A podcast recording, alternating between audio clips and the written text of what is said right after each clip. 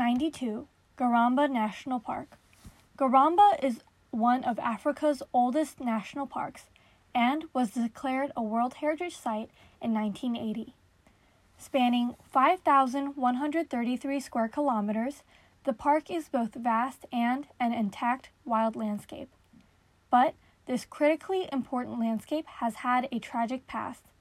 Once home to 22,000 elephants as recently as the 1970s, as well as to the northern white rhino, militarized poachers reduced the elephant population to fewer than 1,300 individuals, and the last white rhino was seen in the park in the early 2000s.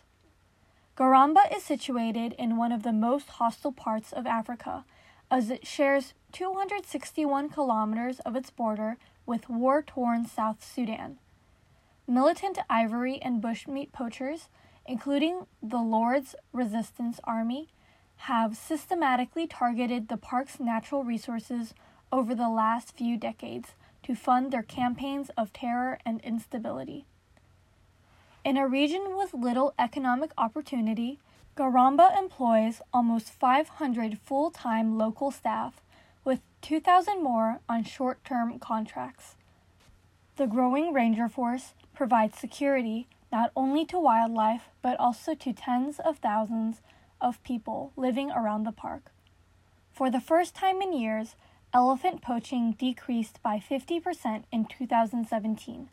Surveys are showing a significant reduction of illegal activity in the park, and key wildlife populations, including giraffe and hartebeest, have either stabilized or are increasing.